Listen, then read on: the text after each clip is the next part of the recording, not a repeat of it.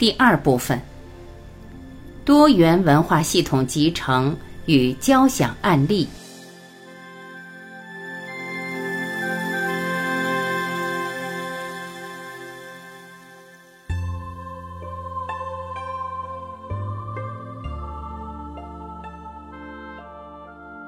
第一篇：音声法门。本篇为刘峰老师和原动力文化黄敏南老师的对话节选。一，音声法门是什么？黄敏南。现在的科学研究已经证明了物质的结合与分离是源自如声音般无形的能量波。声音本身具有能量，它可以对物质产生影响。音波是一种机械波，我们身体就是一个发声器。所谓的音声的法门其实很简单，只要尝试着唱，我们就能体会而受益。刘峰，黄老师从一开始就讲到了声波对物质的作用。其实，我们整个宇宙存在的一切物质都是由能量波组成的。如果我们借用科学的语境来描述的话，所有的物质分解到最后只有三个元素：中子、正电子和负电子。这三个元素被现代科学称之为基本粒子。所有的基本粒子具有两种属性：粒子性和波动性。又叫做量子属性。粒子性是波动相干成的相成的驻波，而声波是能量波的一种。还有一种我们熟悉的能量波叫光波。在近代物理里，声波和光波是可以互相转换的。有一种介质叫铌酸锂，就可以实现声光转换。声音能量可以转化成光的能量，光的能量也可以转化成声音的能量，而这种转换在更高的一个空间里边是可以在我们的意识中转换的。所以说，声波和光波都是可以通达高维空间的。在高维空间实现转换的时候，实际上是在我们的意识中呈现的。所以，当有些人听到一首美妙的乐曲的时候，他的意识中会出现色彩，会出现图形，会出现能量的涌动，这就是声光转换效应。所有的能量波在我们三维空间里面集结成了我们看到的一切物质，而进入高维空间的同时，也全部进入我们的意识，因为低维是高维空间能量的投影。我们在这个世界里面看到的所有东西，都是我们内在高维能量在三维空间投影所成的像，而声波也是可以从三维一直通达到高维。声波和光波这两个能量交织构成了我们的宇宙。所谓音声法门是什么？是借助声音通达高维空间的工具，而来自高维空间的声音。对于我们现实中的人来讲，叫天籁之音，它是由内在高维而呈现的。二，宇宙元音，嗡，啊，轰。黄敏南。宇宙充满了音频，音频是一种能量的形式，通过持诵咒语，可以快速体验到生命内在的状态，能帮助我们静心。也是一个提升身心灵的方便法门。所有的咒语都源自嗡、啊、轰三个音，所以称为根本咒。这三个咒音及含义，对我们肉体生命和灵性能快速产生作用。首先，念诵咒语时，身体要放松，不一定要打坐，不要用力挺直的坐，很轻松。身体与脊椎就像大衣挂在衣架上的状态，脊椎是直的，身体是软的，不要刻意用力。如果肌肉紧绷，气脉就不通；放松下来，自然通畅。这是一件放松的事情，所以我们发音时也要维持这样的状态。嗡，是一个头顶音。发音时，你会感觉到头顶有一种向上上升的频率。尾音要靠嘴闭起来往头顶上升。水管如果有破洞，水就上不去。嘴巴闭起来就容易产生头顶音。这个咒音代表着宇宙原始生命能量的声音。发“嗡”音时，我们就跟宇宙所有的生命体产生了连接。我们从出生就开始不断透过对外在物质世界的认知，去建构以自我为中心的信念系统。事实是我们所有人的生命都是有关联的，整个宇宙的生命能量无时无刻不在与你产生作用。嗡所象征的含义就是一个生命的共同体，还有我们个体的生命跟生命来源处宇宙是合一的。从佛教的角度来说，“嗯”的含义就是融入空性。空不是虚无，空是不断在增加又消失，无限多的有，无限多的灭到有的状态。念“嗯”时，我们去意念、观想到生命与宇宙的关联性时，就会比较容易领悟到什么是空。啊。孩子在妈妈肚子里时没有呼吸，靠妈妈血液中带氧来提供循环。当我们脱离母体后，医生会拍拍婴儿的身体，然后孩子啊的一声哭了，随后就通气了。灵体从宇宙能量场来到物质世界的地球，找到物质肉体的妈妈，在妈妈的肚子里得到滋养，母子之间通过灵来进行沟通。生命的肉体在地球要呼吸，要接地气，啊，代表的就是生命开始的声音。人生病时，五脏六腑会有脉结，气脉不通就会难受，难受就会生病。啊是开口音，发啊的音能帮助我们打通、震开脉结。很多人习惯用喉音，把气挤压在喉部，胸腔没有共鸣。如此说话容易累，运用胸腔的气上至喉部，把手掌放在胸腔，会有震动的感觉，就是正确的发音。当你熟悉了这样的发音，胸腔是气足饱满的，会有力量，这样的人声音会好听，也能提升他言辞的可信度。轰，大家都知道，我们生存的地球有地心引力，轰。就是大地所潜藏能量的声音。停在路边的卡车，当引擎发动时震动很大，就会发出轰轰轰的声音，这是与大地产生共鸣的作用。如果把卡车吊在空中，就会发出嘎啦嘎啦的声音。所以轰代表我们与物质地球的关联性，代表大地潜藏能量的声音。轰也是开口音，发轰音时，就是把我们的气往下到丹田，再上升至喉部，就像球打到地下弹上来一样。可以将手掌放在丹田的位置，感觉到丹田有震动，就是正确的发音。我们平时经常练习嗡、啊、轰，练熟了，身口意就净化了。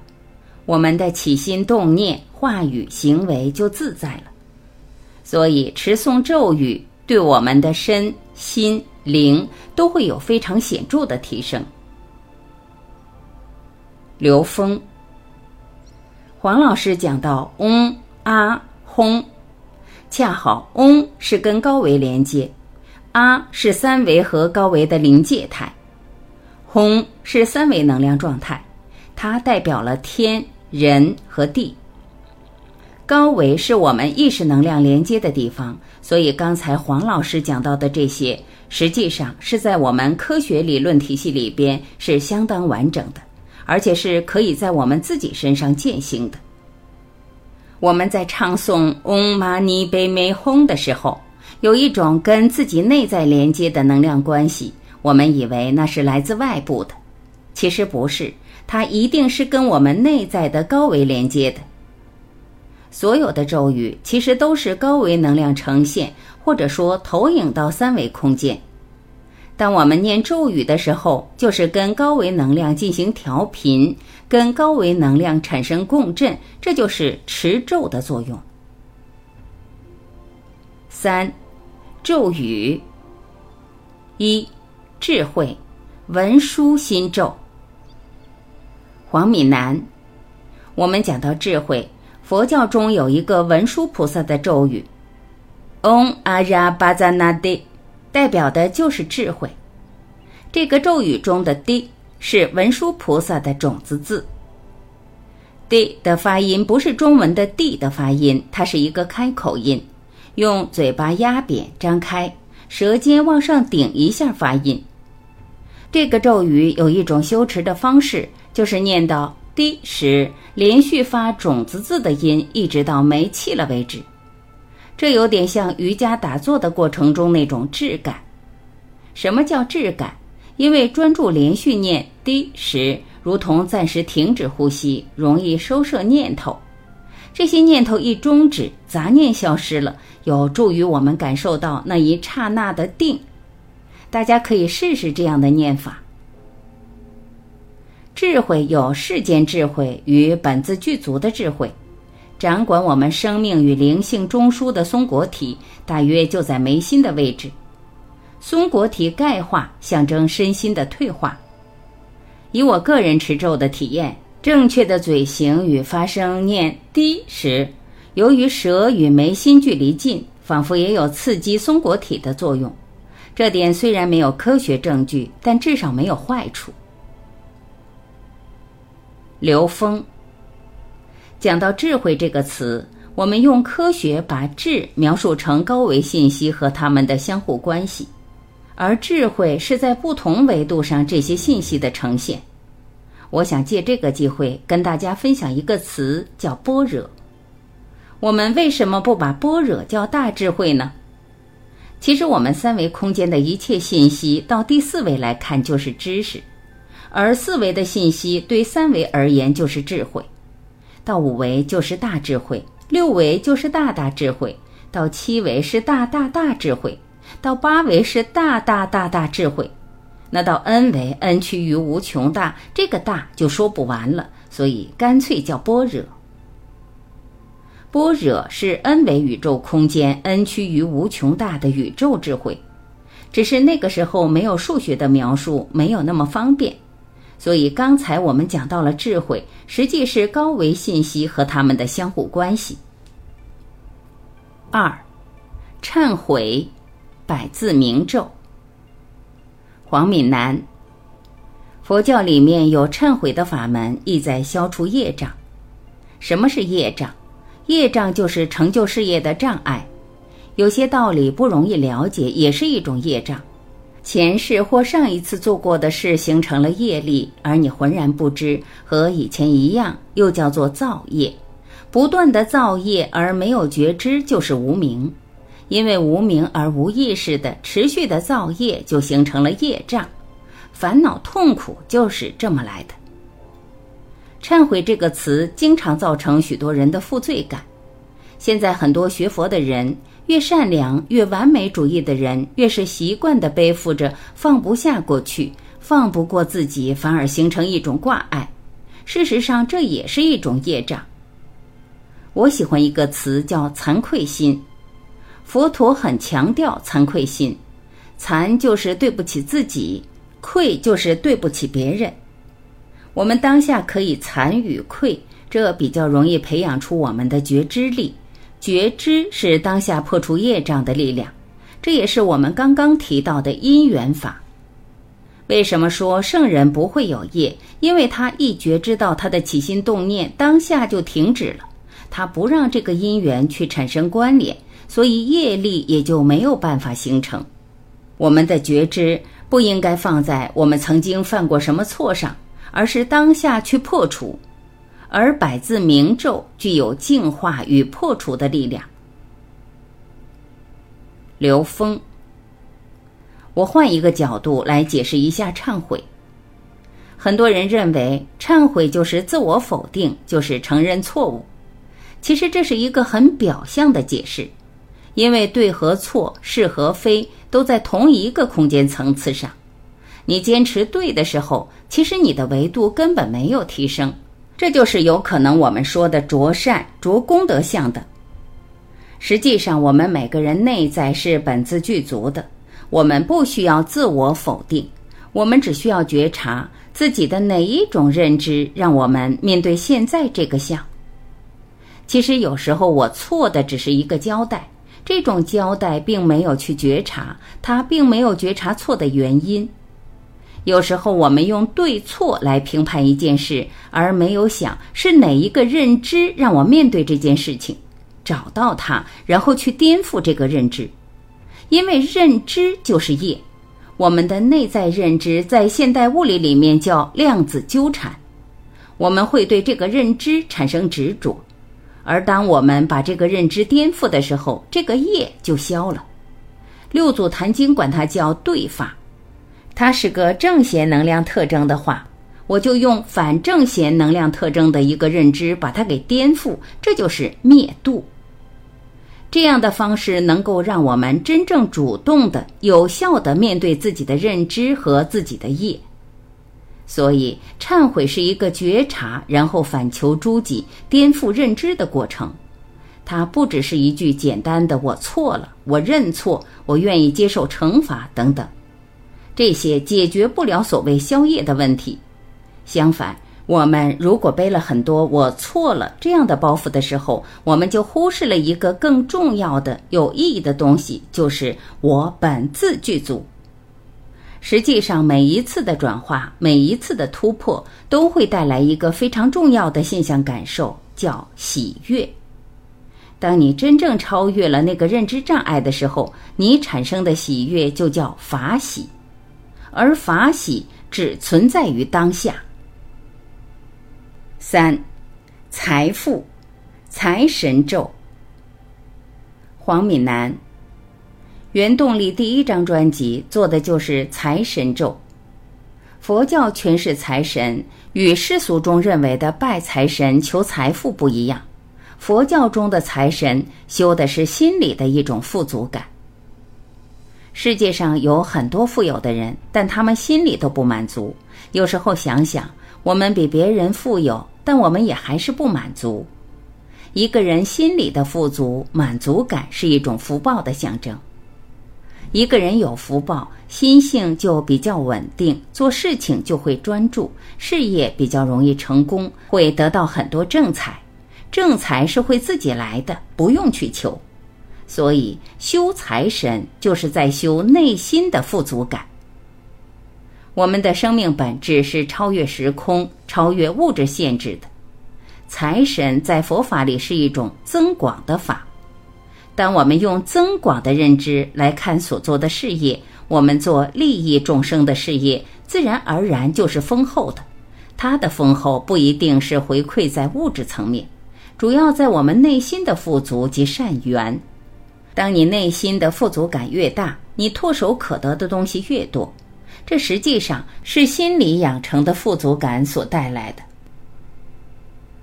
刘峰，财富是能量，而我们能够看到的有形财富，是我们自己能量投影在这个空间的一种表达。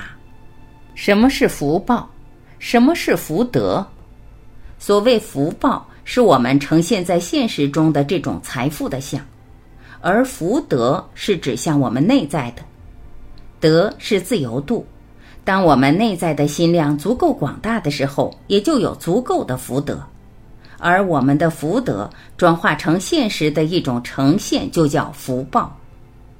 三维福德到了第四维时，当这种自由度提高一维的时候，这种福德将扩大无穷多倍。所以这叫功德。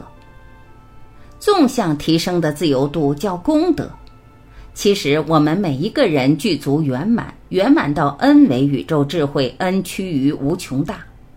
所以我们每个人内在什么都不缺。这就是黄老师讲的彻底圆满的富足感。如果你真的相信你本自具足的时候，你面对财富的心态是完全不一样的。一般人认为财富是挣来的，拼命地透支有限的生命能量去换取财富。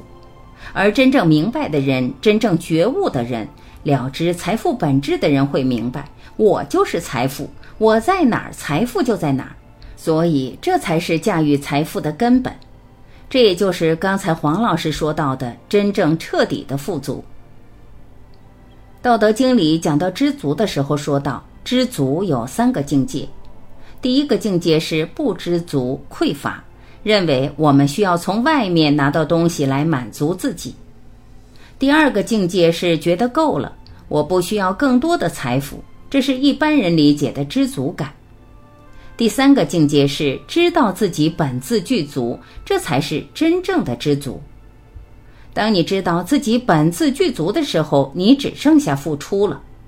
所以大家知道，在付出时候的喜悦。和你在拿到东西时候的喜悦是没法比的，那种证明你本自具足而产生的动力会让你的生命无限的绽放。